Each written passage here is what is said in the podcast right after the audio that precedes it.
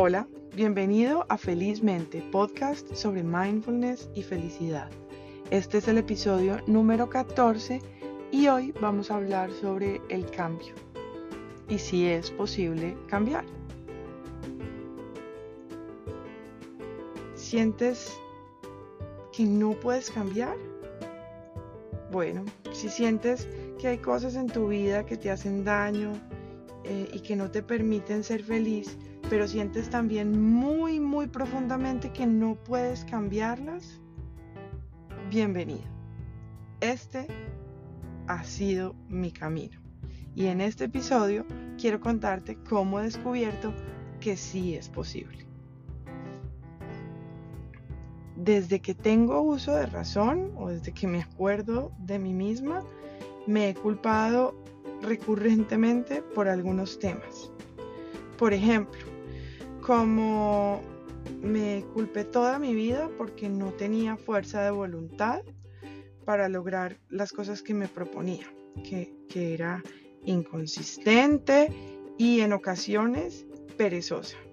Esta última creencia estaba anclada o basada en una gran dificultad que experimentaba para, para levantarme temprano por la mañana. Para mí era súper difícil levantarme temprano y cada vez que lo intentaba fallaba. Y cada vez que fallaba venían las autorrecriminaciones y, y ese recordarme que no podía lograrlo. Durante toda mi vida me dije que, bueno, que yo era así, me critiqué eh, por, por hacerlo de esta forma, por ser de esta forma y me autoflagelé por esto. Sin embargo, hace tres años y medio, cuando comencé mi camino en el mindfulness, me di cuenta de varias cosas. La primera de ellas es que lo que yo pensaba en mi cabeza no es la verdad absoluta de las cosas. Es solamente un pensamiento, es decir, un fenómeno neurológico que se presenta en mi cerebro como resultado de diferentes conexiones entre grupos de neuronas. Y adicionalmente esos pensamientos eran el resultado de percepciones y creencias que fui construyendo a lo largo de mi vida. Me di cuenta también que muchas de las cosas que pensaba y muchas de las cosas que pensamos son hábitos. Así como tenemos una tendencia siempre a hacer ciertas acciones o, las acciones nuestras de, nuestra vida cotidiana de cierta manera, por ejemplo, fíjate, si te comienzas a lavar los dientes todas las veces por el mismo lado, o tenemos una rutina para bañarnos que es generalmente muy parecida, tenemos también la tendencia a siempre pensar las mismas cosas, lo que hace que sea difícil comenzar a cambiar o a desidentificarnos con lo que pensamos, porque son hábitos que ya tenemos incorporados.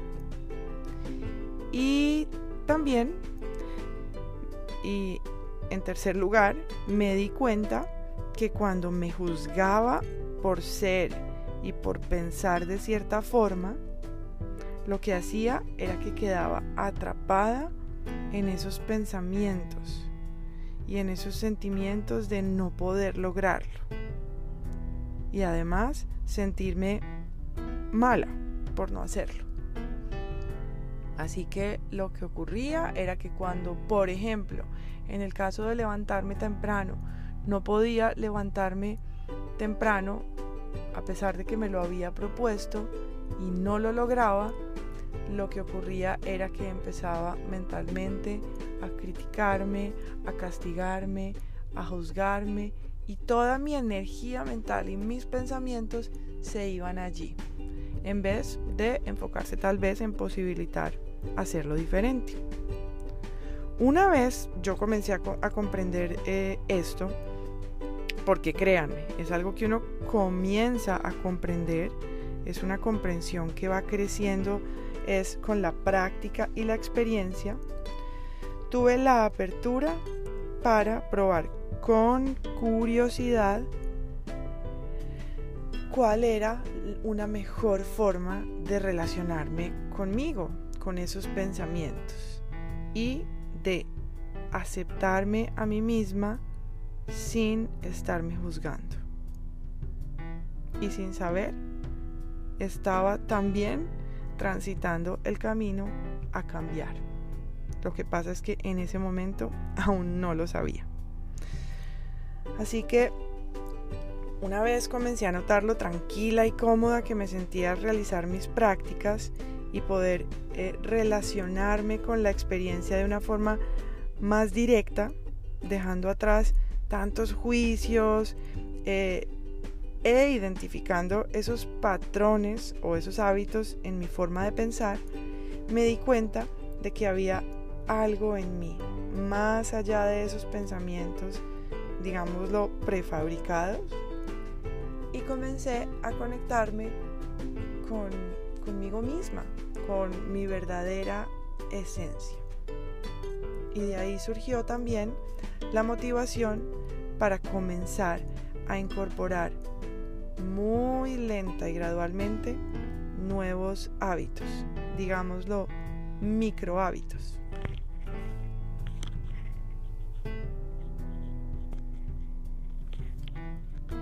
En este caso, lo que hice es que me levantaba 10 minutos antes para meditar 5 minutos todos los días. Luego aumenté este tiempo en 15. Después empecé a darme cuenta que me sentía mejor, que me sentía diferente y empecé a necesitarlo un poco más y, y, a darme cuenta de ese beneficio que traía para mí comenzar mi día. Así que empecé a pensar en nuevas formas para ampliar este que era mi ratico de la mañana. Ahí comencé a incorporar un poco de movimiento.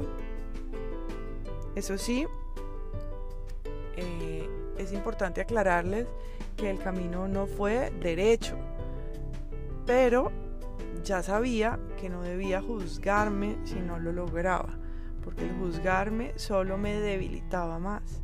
Así que los días en que no lo conseguía, podía aceptarlo y tratarme de una forma amable, sabiendo que no era el fin del mundo y que no había echado todo por la borda y que podía al día siguiente hacerlo de nuevo. Ahí fue cuando comencé a incorporar un poco de movimiento eh, y luego una cosa me llevó a la otra y quise meter en mi rutina algo de motivación, leyendo cada mañana algo que moviera mi curiosidad, porque soy una persona curiosa a quien motiva mucho el aprender nuevas cosas, entender un tema que no entendía, eh, y esto me, me hace sentir feliz. Así que poco a poco fui forjando esta rutina cargada de micro hábitos eh, que hoy en día se ha vuelto eh, parte fundamental de, de mi bienestar y que consiste en que ahora me levanto una hora y media más temprano de lo que lo hacía antes y comienzo el día con esa intención y con esa forma de recordarme a mí misma que puedo, que puedo cambiar y que esos pequeños cambios que a veces vemos tan difícil, por el contrario, se convierten en parte fundamental de entendernos a nosotros mismos y de producir un cambio sostenible en, en, nuestra vida. Bueno, esa es mi experiencia con el tema de los hábitos. Pero, ¿qué dice la neurociencia de todo esto? Bueno, anteriormente la ciencia y la neurociencia eh, creía que nuestro cerebro se desarrollaba en la infancia y al llegar a la edad adulta este desarrollo paraba y básicamente se estancaba y empezaba a sufrir un, deterioro con los años. Se pensaba también que aquello que nos era entregado en el, en el nacimiento por nuestros genes determinaría nuestra salud y nuestra forma de ser, incluso nuestra, disposición, nuestra predisposición a ser felices y que esto es algo o era algo inamovible. Hoy sabemos y ya la ciencia eh, reconoce que gracias a la neuroplasticidad, es decir, la capacidad del cerebro de crear nuevas conexiones y de reconfigurarse a través de las acciones repetidas, es posible eh, el cambio, que podemos entonces cambiar nuestro cerebro y que podemos incluso silenciar o activar algunos de nuestros genes, lo que se conoce como la epigenética. Esto quiere decir entonces que de acuerdo a las cosas que pensamos, a las cosas que decimos y a las cosas que hacemos en el día a día, podemos ir reconfigurando este, estos hábitos que tenemos de piloto automático. Esto coincide completamente con mi experiencia y la de muchas personas que eh, están trabajando hoy en este terreno tan interesante de los hábitos. Y bueno, ¿cómo comenzar? Para comenzar quiero darte algunas recomendaciones.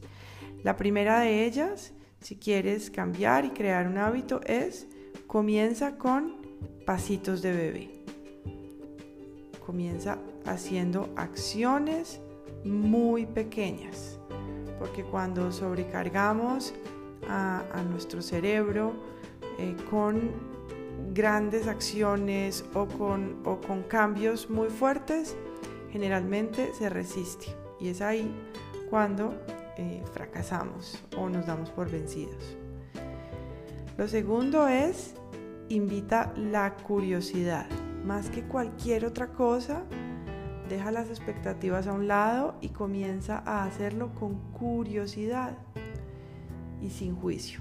Esto te puede ayudar a soltar esas expectativas y a disfrutar un poco más del proceso. Y por último, te invito a que si quieres eh, hacer cambios en tus hábitos, traigas también la compasión, amabilidad contigo mismo, felicitarte cuando lo logras y también comprender cuando no lo logras que esto hace parte del proceso y que luego hay otra oportunidad para volverlo a hacer.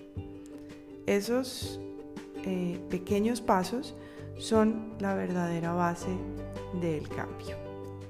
Nuevamente gracias por acompañarme en este recorrido y te deseo que trabajes para tener una mente más feliz. Te deseo una feliz mente. Si te gusta mi programa, no olvides suscribirte para recibir notificaciones cuando haya un nuevo episodio. Si te gustó este episodio o crees que puede beneficiar a alguien, por favor compártelo. Puedes enviarlo por WhatsApp o simplemente recomiéndalo. Búscanos en Instagram como Mindflow Online. Allí compartimos tips y algunas meditaciones. Y si tienes alguna duda, comentario o quieres entrar en contacto conmigo, puedes escribirme a info@mindflowonline.com.